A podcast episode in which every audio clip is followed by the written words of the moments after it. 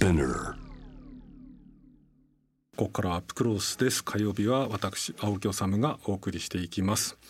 えー、今夜はもう火曜日の月一恒例企画になりました。月一宮台、えー、社会学者で東京都立大学教授の宮台真司先生に、えー、リモートでエキサイティングなお話を伺おうと思います。宮台さんこんばんは。はいこんばんは。よろしくお願いしますえー、今月もよろしくお願いします。あの1か月早いものでもうあっという間なんですけれども、はい、あの新しいあれですね、あの宮台さん5本、えー、音楽が聴けなくなる日という本を集英写真書から出されるということなんですけれども、これ、はい、いつ発売なんですか？えっ、とね、5月15日に発売のはずですね。なので、うん、あのアマゾンの予約などでもうあの購入できます。な,、えー、なので15日あたりにはあの届くと思います。あのー、永田あ、えー、永田かがり、えー、先生ですか？永田夏樹さんっていう社会学者の方と、かがりはるかがりはるさん、ごめんなさい。永田。研究者ですね。そうですね。という、とのご協調で、なんか手元に、あの、まだ本はないんですけれども、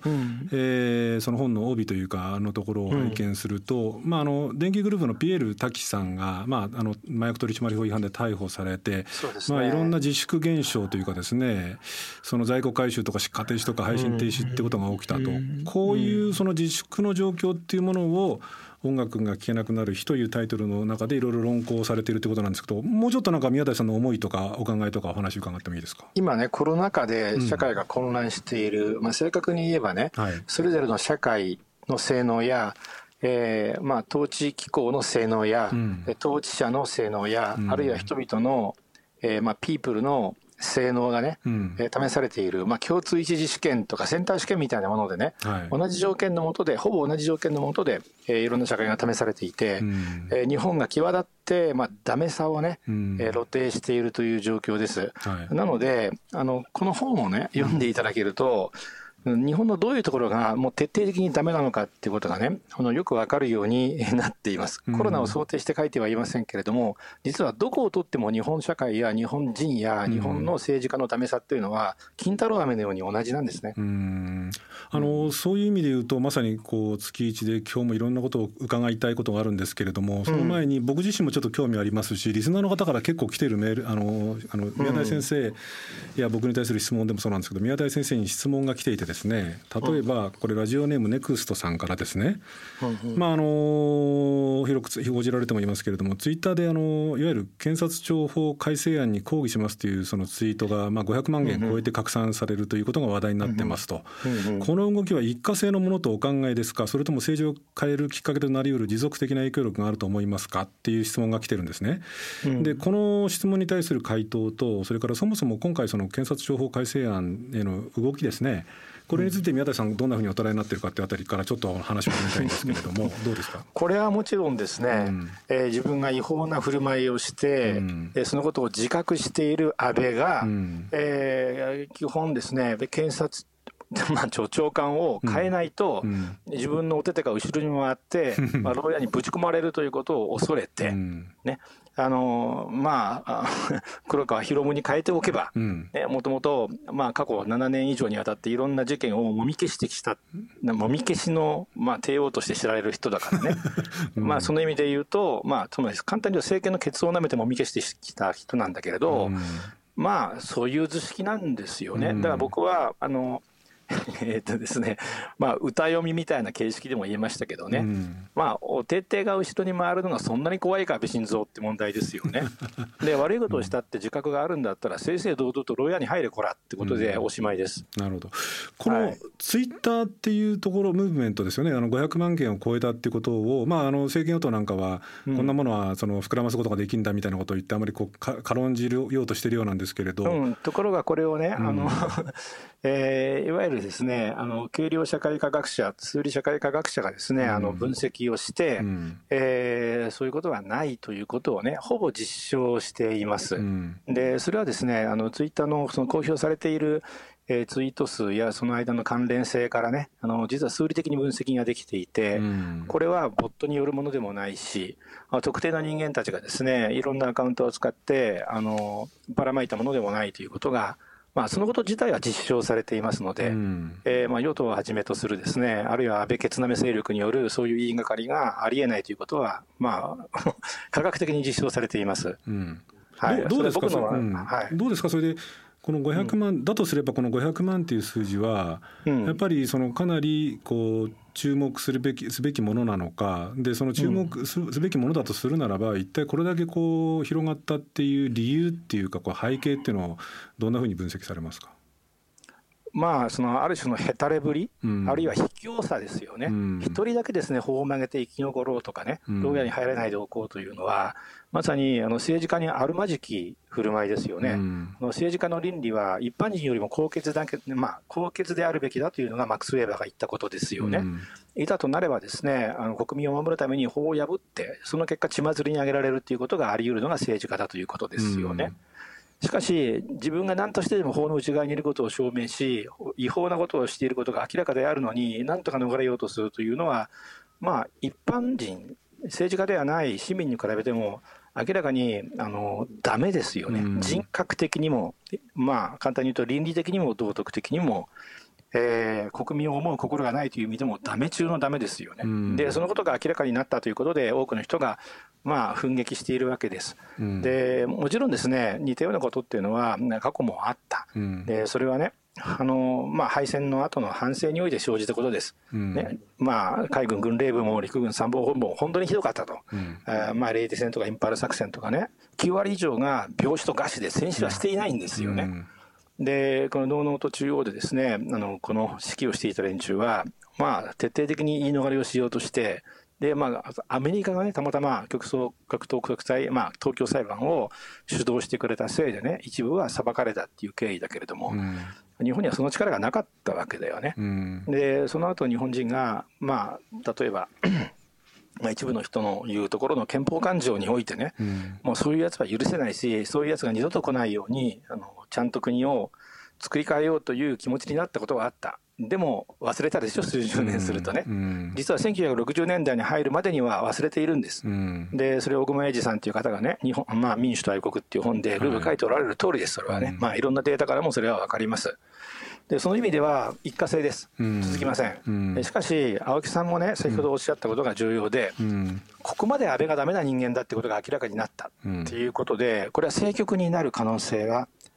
あります、明らかにね。えー、このような法律を通す政治家が、えー、総裁であるような党っていうだけでもですね、ブランドにめちゃめちゃ傷がつきます。うん、でも傷がつきまくってますよね。うん、で、もちろん安倍だけじゃなくてですね、そのケツを舐めてですね、えー、何かというと閣議決定で安倍の言う通りっていうか安倍の周りにいるですね、まあ、君側の官の言う通りにですね、うん、えー、物事を決めてきたっていう意味では、一人のせいではないけれども、ここのところで何とかしなければ、あの自民党がえー、どうなるかこうなるかっていうことだけではなくてね、うん、基本的にその我々の社会のプラットフォームがぐちゃぐちゃになってしまう。例えば、順法動機ね。なんで首相が平気でですね悪いことをして法を曲げてね、うん、逃れようとしているんだったら俺たち法を守らなくていいんじゃないかって人間たちが出てくるのは自然なことだし、うん、であるいはね、えー、あるい人たちをですね捕まえようというような動機を持っていたね検察官たちの動機や意欲も大いにくじかれます。うん、なぜかっていうとえー、黒川博文がですね長官になれば、えー、その正義を貫徹しようという政、まあ、検事たちの、ね、努力が、ね、最終段階で握りつぶされる可能性があるからですよね。うんうんでその意味でもういろんなところにですねあの本当にあの病気が体中を蝕むように日本中に、まあ、広がっていって、まあ、日本全体をダメにするだろうという予感がね多くの人にあるということですよね。だから政局にもなる。で、同じ理由で実はツイッター上でね、でこれだけ盛り上がっている。で、これは プラットフォーム上でのゲームのやり方が間違っているんじゃなくて、そのゲームがあまりにもクズなので、プラットフォーム自体が崩れてしまうっていうね、あのゲームの妥当性の問題じゃなくて、もうプラットフォームが守ら、まあ、簡単に言うと、このまま守れるのかどうかっていう問題なんだっていうふうに、やっぱ多くの人が気が付いたということですよね。で、同じ理由で政局になる。それ気が付いたっていうのは先ほどねその先の対戦とはもちろん比べようがないんだけれども、はい、ある意味でそのコロナっていうその目の前に我々の目の前に非常にその生命を脅かすしかねないようなものが現れた時に、うん、政治が無能というか政治が機能してないとこんなに被害を受けるんだっていうことが実感として分かったっていうことがある意味で今回のそのかなりこう広範なそうこれまでは政治的な発言を控えていたその著名人の人たちが声を上げたってことにもつながったとこういうふうに見るわけですか？そう見るべきですね、うん、ただし、何度もですね出てくるたびに僕が申し上げているように、うん、安倍のせいだっていうふうに考えるのもまずいし、うん、官邸官僚のせいだと考えることもまずいんですよね。まああのまあ菅義偉官房長官のですね、うん、もうある種のやり方だけども、劣等感で人を操るってことをやってきたんですね。うん、で、干した後でですね、政権に参画させると、クソをついたケツでも舐めるっていう政治家がいっぱいいましたでしょ。うん、で、同じように、えー、入賞順位も下で、劣等感にまあ苛まれているような人たちをね、えー、まあ官邸に呼んで取り立てると、やっぱりクソをついたケツでも舐めるっていうね。えー、つまり劣等感による操縦っていうことがなされていたわけですよね。であのその意味で言うとそれにそのゲームに関わってる人間ってめちゃめちゃたくさんいるわけですよ。うん、で自分よりもね無能でしかも道徳的にもですね劣るやつが自分よりも頭越しにですねいい場所につくとそれだけでですねそれまで、まあ、倫理的だった人間がね、うん、どんどん崩れていくっていうこともね、まあ、連鎖的に今起こっているんですよね。うん、でそういう意味で言うとやっぱり日本人の弱さがものすごくたくさんもう、まあ、目に見えるようになってきたんだっていうことですよね。うん、つまりある種のあの僕はだから安倍さんがねえー、2000、まあ、感じで言うと2期目をやることも賛成だったし、うん、安倍さんができるだけ長く続い,、まあ、長く続いてほしいっていうふうにずっと言い続けてきたのはね、うん、えー、日本のダメさをダメさをねあぶり出すいわば日本の中高の祖として機能するだろうっていうことなんですよね。うん、うん、で要するに日本のダメさを加速的にあぶり出すっていう意味でね例えば中国の習近平も中国では加速死って言われてるんですね、加速する死ってティーチャーの死ですけれどもね、加速をする人間。その意味で言うと、えー、安倍晋三も日本のダメさを加速させることによって日本のえー、日本人組織、まあ、いろんなところに、まあ、張り付いているダメさをあぶり出してくれたっていう意味で、非常に重要、あぶり出されたのは安倍のダメさというよりも、やっぱり日本人、えー、日本の文化の持つ弱点、日本の組織の持つ、あるいは組織文化の持つですね、徹底的なダメさをあぶり出したというふうに考えるべきだと思いますね。それに関連してねあのリスナーの方から、はい、えーと、メールというかこれメールですね、はい、メールが来てるんですけれども宮台さんは家族主義を標榜されていて私もこの国は行くところまで行かねばもはや外に出ることはできないと感じてはいます、うん、しかし一方でだんだんと長期的な先制政治体制に近づいていくことには強い恐怖も禁じえません、宮台さんはどの程度まで国が壊れることを許容されていますかと。うん、こういう質問を来てるんですそれはね、うん、あのとても難しい質問なんですね。うん、というのは、えー、国が一回ですね地位を落とした後、まあ日本は今急速に経済的政治的、えー、いろんな地位を落としつつあるんだけど、うん、えー、その後ねこれじゃダメだっていうふうにしてリバウンドしたとしましょう、うん、そのリバウンドの方向性がどっちに行くのかっていうことを今から予想することはできないんですね。うんしかし、あの安倍の後のリマインドであれば、少なくとも安倍方向ではないということだけは言える、うん、でしたがって、そこで、まあ、いろんなバトルですね、戦いを繰り広げることができるということがね、非常に重要で、うん、でそこで僕たちは試されるということだと思いますね。うん、でそれでダメなら、またその次の、まあ、チャンスを狙うしかないわけだけど、えー、今回、安倍によって加速された日本のダメさのあぶり出しっていうことを、機化としてね、やっぱり利用するしかない。で、まあ、これはね、実はコロナというね、えーまあ、新型コロナの、まあ、ディザスター、コロナ禍によってね、加速されたっていう面が大きいんだけれどもね、はいうん、えー、その神風の反対ですね、あの安倍からしてみれば。しかしね、日本国民にとってはね、そのまさにコロナ対策をめぐって、まあ、アベノマスクとかを含めてですよ、うん、えー、あるいはどこまで行ってもですね、あのまあ、クラスター対策にへばりついた、えー、厚生労働省、クラスター対策官、うん、あるいはそれを支援する政府っていうね、図式を含めて、やっぱりコロナのおかげで、えー、やっぱりここでも神風が吹いたですよね。うん、うん。あの安倍のダメさを加速してくれたっていうことですね。これ今クラスト対策班っていう話も出ましたけれども、はい、これそのまああの多くの人がちょっと感じてるんじゃないかと思うんですがその政治それから官僚とかっていうもののなんかこう歪みっていうのもそうなんですけれどもいわゆる科学者しかもその原発事故の時もそうだったんだけれども政権の周辺にいる科学者に対する不信感というかですね。今回あの宮台さんのご自身でまとめられたあの宮台真司ツイート備忘録の中でもそのクラスター対策派のダメさっていうのをご指摘されてるじゃないですか。うん。これ、まあ、ある種こうエリートの科学者であるはずでその道の専門家であるはずなのにこれななぜダメなのかどこがダメなのか何がダメなのかっていうあたり宮台さんもうちょっとその辺こうあの解説っていうかお話伺えます？まあ、2つあります、1つはね、うん、国民のケツを舐めてる点ですよね、うん、で日本人は諸外国にあるまじき変な振る舞い方をする、それは安心中100%、まあ、ゼロリスクマニアっていうことなんですよね。うん、でこれは2つの要素があって、1つはですね、あのこれ江戸時代以来のある種の伝統的な文化作法ではあるけれども、うん、ね、お上に任しときゃ大丈夫なんだと、うん、ね、お上を批判するお前不安を煽るのかっていうですねお上べったり依存によるですねある種の思考停止から生まれる吹き上がりってやつですよね。うん、あと周りをきょろめで生きている人間たちってこれはあのこの音楽がね聞けなくなる日にも書いてある、キョロメ企業ソニーを批判したのと同じロジックなんだけど、はいこういうね絶えず周りをキョロキョロ見回して同調している人間っていうのは同調しない人間を見つけ出すとね自分が否定されたと感じて、うん、えー、嫌な気持ちがしたり嫉妬したりするんですよね、うん、自由な人間に対して、うん、これは不倫炎上なんかにも出てくる、まあ、典型的な日本人だけの心理だけれどもね、でその2つの要素ですよねえーまあ、絶えずキョロ目で周りを見ていて同調しようとする、うん、あるいは絶えずですね上は大丈夫なんだって言って信頼しようとする、うん、えー、そういう自分で思考する力のない、えー、安心中のケツを舐めて安心です安心です。クラスター対策をやってるから安心です、うん、なわけないじゃん、ね、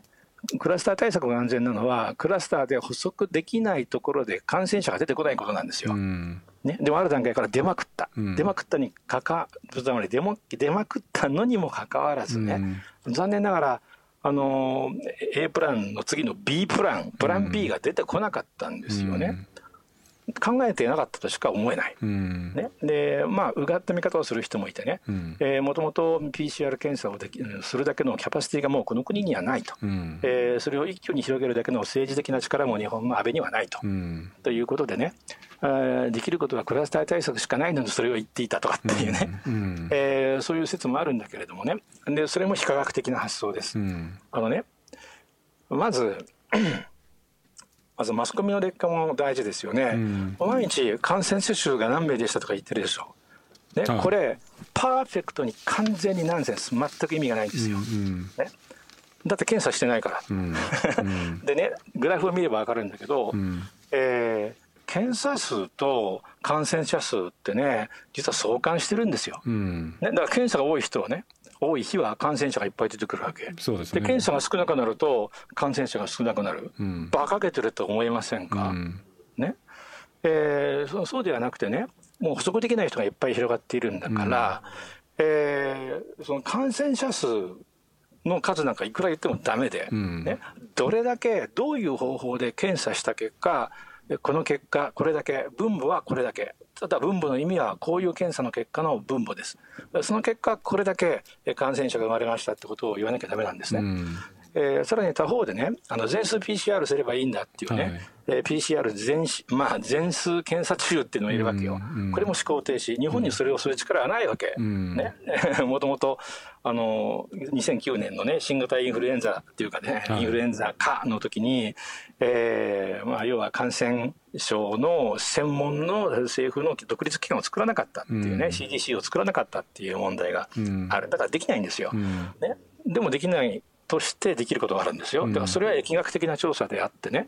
でいろんなところで言ってるけどゾーンを設定して、うん、で本当はねあのたくさん PCR 検査できるんであればランダムサンプリングがいいんだけど、うん、PCR 検査が十分な数できないんであればね、うん、ゾーンを設定して東京の都市部では大阪の都市部では、えー、あるいは、えーと、あのそれぞれの郊外ではあるいは地方都市ではその郊外ではってゾーンを設定してね、無作為で、えー、調べてで感染率とあともう一つ最近大事なことだけれども、うん、抗体を持っている割合っていうのをね、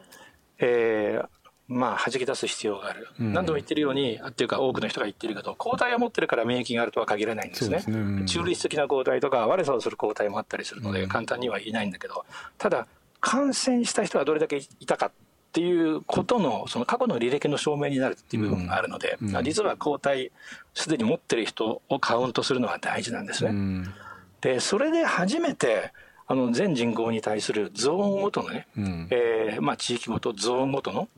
感染率が出てくるんですよ。うん、で何度も言いますけど、マスコミがね、毎日天気予報のように、今日の感染者数があって、バカ丸出しでしょ。うん、ね、いい加減にやめてほしいんですよ。うん、全く意味がないんで。分母がわからない。あるいはその分母の意味がね、全く規定されていない時に、なんで感染者数を言うんだよ。で、それで天気予報みたいに一喜一憂する、その国民もね、やはり知的ではない。うん、まあ、そういう意味で言うと、あれですよね、だから、その着せずして、まあ、ある種こう、まあ、それしか報じるものがないってこともあるんだろうけど、発表されると、大本営発表の時に右から左に垂れ流し、その数字で一喜一憂して、勝った、勝った、負けた、負けたみたいな状況になっちゃってるっていうことですねだからそれがマスメディアの劣化ですよね。だからそのね、感染者数をただ報じていて、その意味をね、言わない、解説をしないっていうところ。うんえー、まあそれを言わないことでね、あたかも感染者数が減ったらね、いい方向に向かっているかのような錯覚を起こさせている、このメディアの罪は非常に重いし、うん、まあ罪重い以前にね、あまりにも劣化してますよね。うん、うん、でこの劣化が安倍の劣化と同じです。政権の劣化と同じです。これあの前半の議論の中でそのクラスター対策班の話のちょっと続き僕もう少し聞きたいんですけれども、はい、先ほどだから要するに当初はその新型コロナ対策とかその MERS とかのこう対策をちゃんとしなかったので日本にはひょっとすれば PCR 検査のその準備ができてなかったから限界があるからある種クラスター対策ってものにその注力せざるを得なかったっていうところが多少あったとしてもプラン B を作っておくべきじゃなかったかっていう話されましたですよね。当然ですね、うん、でこのプラン B っていうものをこれでも現実的にはその検査体制を増やすっていうのはこれ政治の役割なわけじゃないですか。うん、で科学者としてクラスター対策班が出してダメだったのかそれともそもそも出さなかったのかまあ、どっちにしてもダメなんですけれども、その科学者として、そのやっぱりこの、なんていうの、こうするべきですってことをどうも言わなかったとするんだったら、やっぱりこれ、科学者の劣化なんですか、これも？うん、科学者はそもそも日本ではかなり劣化しているんですよね。あの審議会とかなんとか対策班とかなんとか委員会に呼ばれることだけでもね名誉だと考える学者さんたちっていうのはたくさんいるんですよ。日本では例えば審議会の委員を2回やると勲章をもらえるっていう慣例もあったりするっていうねそういう背景もあるのかもしれませんけれどもね。でなのであの全体として、えー、その政権の決をなめがちで,、で実際にそういう人間ばかりを厚生労働省があるいは官僚側が人選をしてくるという事実もあるんですよね。でこれは福井第一原発の爆発の後のさまざまな審議会や委員会の人選を見てみても分かる。ね、でさらにそういうふうにして人選された委員会の中でね、えー、座長副座長の言ってることに異を唱えるってことはね、どうも日本では勇気がいることらしいんですよね。えなのであの終わってからね、えー、終わってからっていうのは、ね、後の祭りになってからいやその37.5度はあの勘違いであるとかっていうね、うん、であるとか あの実はもともと日本にはキャパシティがなかったのであのクラスター対策しか取れなかった、うん、選択肢があってクラスター対策というのを、えー、そこからいろんな効用ユーティリティを考えて選んだのではなくて、うん、それしかできることがなかったとかっていう言い訳がね、うん、クラスター対策官の先生方の中から出てきているでしょ。ね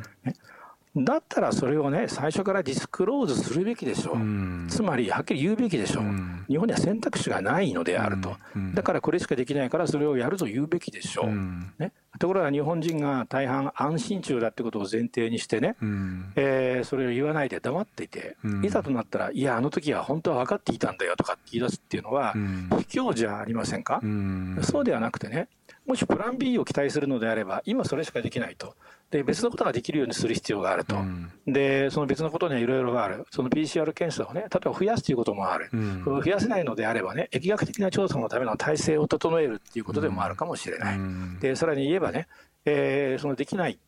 ことがある、まあ、これだけたくさんあるので、クラスター対策をやっているということであれば、その間にね、全力で、それこそ中国のようにですしてですね、うん、病床をめちゃめちゃ増やすっていうことをね、うん、権力的にでもやるべきなんですよね。うん、で、そうしたこともやらなかった。ね、で、さらに、あの、これはね、えー、非常に重大な問題だけれども、うん、休業要請しかできなかった、だから効果がなかった、そうじゃないよ、うん、実際リサーチしてみればいい、僕もできる限りリサーチしましたけどね、うん、8割手当してくれたらいつでも休んでやるよっていう自営業者ばっかりじゃないですか。ね、なので、あのとにかく、えー、休業すれすれば8割で保証するっていったやり方をすればね、うん、えー、休業要請でも十分に効きます。うん、でそれをまあやらなかった。ね、で保証ではなくてもねもちろんね無償の貸付でもいいんですよ、うん、で災害の時の無償の貸付っていうのはそういうふうになされてきたしその場合にはね、えー、財務状況によっては踏み倒しも OK なわけです、うん、ね、でそういう貸付を行うととにかく、えー、すぐにあのキャッシュが手元に渡るようにするというふうにすれば、うん、要請でも十分にねえー、人々は従うところがそれをすり替えてね、うん、えー、日本には憲法上の制約があるから緊急事態措置が、えー、なんというか生ぬるいものに終わらざるを得ないとかってこういうまた輩がね続々と、まあ虫のように湧いてくるんですよね。これだから、その科学者の世界だけにとどまらないんでしょうけどまさに官僚もそうだし、ジャーナリズムメディア業界もそうなんですけれども、要するに現状をあのきちんと認識してで認識したものとしてきちんと責任を持ってそれをディスクローズしてで今はこうしかできないけれども将来的にはこうすべきだけれどもだから現在はリスクを背負いながらもこうしますよっていうことが、こうきちんとこう言えるその官僚であり科学者でありジャーナリストでありっていうのは、まあ学者もそうですけれども少ないということですよね、そこに尽きる感じがしますよねそうすると、ね、尽きますね、なんか相対的にはねあの大阪府の吉村知事がね、あのロックダウンの出口戦略として、何日間感染者がこれ以下であればロックダウンを段階的に解除するっておっしゃった、それはいいんだけれど、うん、さっき言ったように、感染者数に意味がないんですね、うん、何を検査している検査しているのかわからないから、うん、全く意味がないんですよね。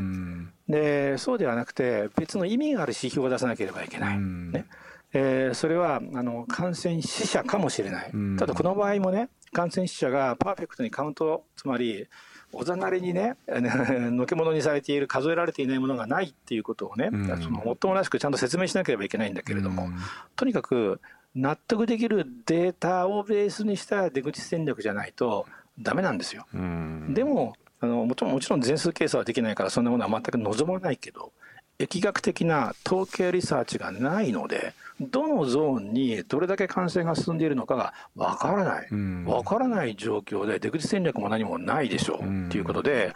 実際にはきちんとしたリサーチをしていない、だから出口戦略を立てようがなく、無理に立てれば必ず第2波、第3波の繰り返し、それが来るだろうということですね。これね、まあ、あの宮台先生社会学者ですけれどもどう考えるべきですか、うん、つまりこれね、うん、要するに韓国なんかもそうだったけども少しその自粛っていうかそのあの緩めれば感染がわっと広がると。でこれをその抑え込めば当然それは多少は抑え込められると、まあ、実態はよくわからないんだけれど、うん、これの繰り返しだと多分社会もた社会も経済も持たないですよね。従来のあり方では持たなくな持たないですよね。だからこれ、うん、果たしてだからその方式ではなく、まあ、世界中今これその方式をとりあえず試してるんだけれども将来的にはこう別の方途っていうものを少しこう探していかないとこれとても持たないんじゃないかっていうふうに思いますよね。そうですね。でもそこから先がね実は大問題だというふうに言えます。まずね最悪の場合あのコロナウイルスってまともにあの抗体まあ、免疫ができない可能性もあるんですよね、できても半年、長くて1年という可能性があります、えー、インフルエンザの免疫、例えばワクチンを開発したとしても、インフルエンザっていうのは、半年しか免疫が持たないんですね、でそういうものになる可能性があります。でしかもですねコロナって少しずつ変インフルエンザと同じような速度よりか少し遅い速度で変異していると考えられるので、うん、えー、ワクチンを打ってもねあ今年は外れちゃったっていうことも起こるでしょうね。うん、えー、まあ他にもいろんな理由があって、うん、あのコロナを封じ込めることっていうのはもしかするとできない可能性がとても高いというふうに、あの免疫学の専門家たちは言っている世界中でね。でそうすると、ね、世界どこかで必ずどっかの都市はロックダウンしているという状況がね、うん、えー、このあとずっとそれこそ何十年まあ場合によってはそれ以上100年ぐらい続いたりする可能性だってあるんですよね。でさてそれと両立する社会ってどういう社会なんだろうかっていうふうに考えなければいけないし、でさらにロックダウンというやり方はもはやできないのでね経済活動止まってしまうので、うそうするとモニタリングが必要になるんですよね。うそうするといわゆる垂直まあ、中国のやっているようなバーティカルな、ね、垂直の生態監視を行うのか、うん、えー、それとも、まあ、ヨーロッパが推奨しているようなねあるいは GAFA ですねファンガが推奨しているような、要するにあのデータをシェアして、うん、えー、市民がそのシェアしたデータをベースにしてお互いが懸命に振る舞うことをえー、信頼するというようなね、まあ、極端なケースがスウェーデンのやり方だったわけだけども、その両方のやり方、うん、えー、その垂直か水平かっていうね、そういう対戦い、対立になりつつある。そうすると、でこれはね、ハラリア、まあ、呼ばれのハラリアね、あるいはマルクス・カブリエが言ってるように、どうも勝ち目は垂直の生態監視にあるんですよ。なぜかというと、我々の社会はね、あの程度の差はあれ、民主主義の前提を壊しつつあるわけです。市民がお互いを信用していないわけですよね。まあ、日本なんか典型だけれども、好きあらばですね、フリーライダー、ただ乗り野郎になろうとか、好きあらば自分だけ得をする方向に抜け駆けしようとする人間たちがたくさんいるような状況では、あ実は民主制も成り立たないけど同じ理由で、えー、その水平のですねデータシェアリングによる懸命な振る舞いを期待し合うことで社会が保たれるということも多分なくなる、そうすると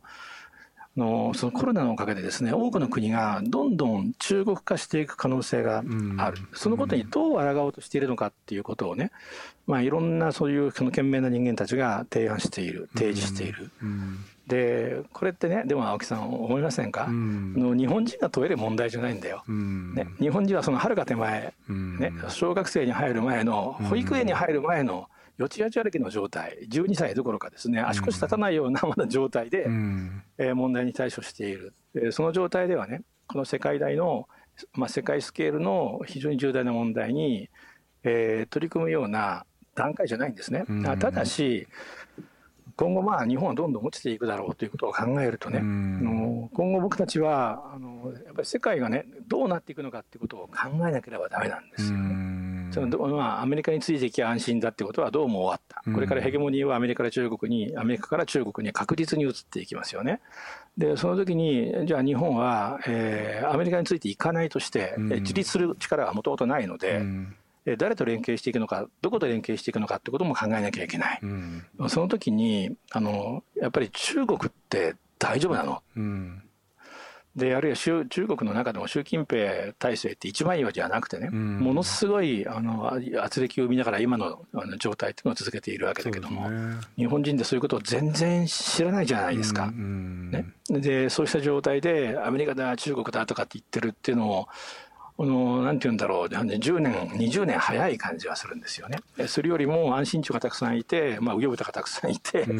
え基本的に政府の言うことに逆らうのか、みたいに、自分で何のデータも取っていない、考えてもいない思考停止の連中たちがわーわー騒いでね、えー、ツイッター上で、いや、あれは持ってるんだ、あれはボットなんだ、とかってね、えー、思いつきをギャーギャー言ってるっていうね、そういう非常に恥ずかしい状況ですよね。まあ、で、これが日本、ザッツジャパンですね。とりあえずだから、まあ、当面はこの安心中と魚豚と 宮台さんがおっしゃる